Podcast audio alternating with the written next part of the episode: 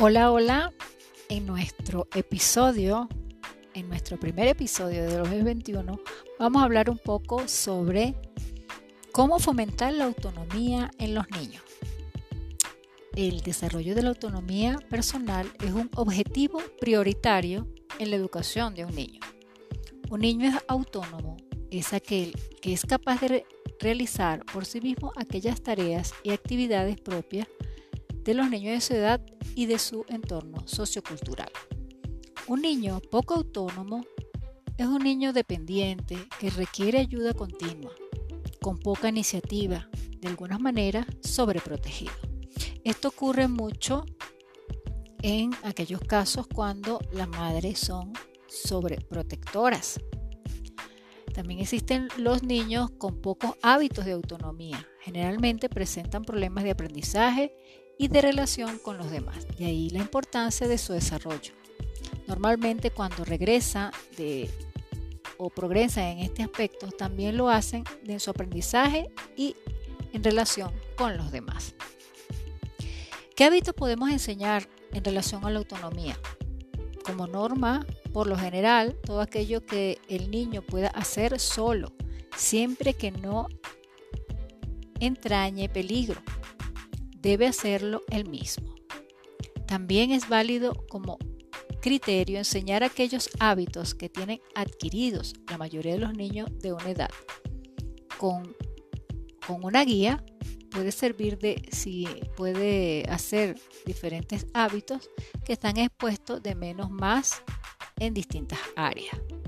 Puede ser en este caso tal vez el higiene, vestido, comida, vida en sociedad y en el hogar todo lo que tiene que ver con la higiene, tiene que ver con el autocuidado personal, el control de fínteres, lavarse las manos solo, cepillado de los dientes, el baño, lavarse la cabeza, peinarse, usar productos de higiene.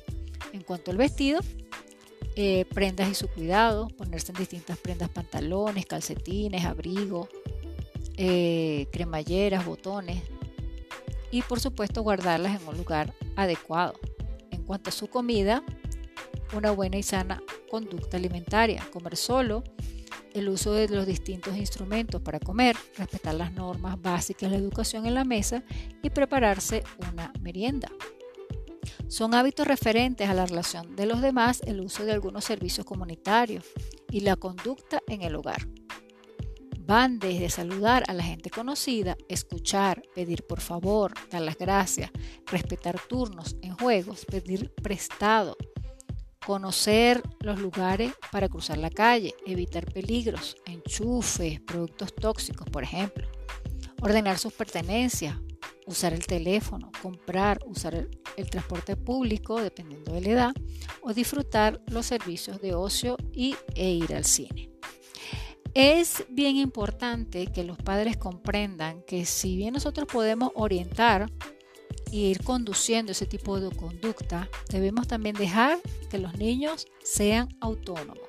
No podemos dejar decirle a los niños todo lo que deben de hacer. Dejar que ellos piensen, que sean críticos, que tengan su ensayo y su error, que comprendan lo que está bien y lo que no se debe hacer. ¿no? Hay que estimular también la, la conducta de, de razonamiento, por evidentemente hay que pensar antes de dar una respuesta, fomentar la capacidad de llegar por sí mismo a ciertas soluciones.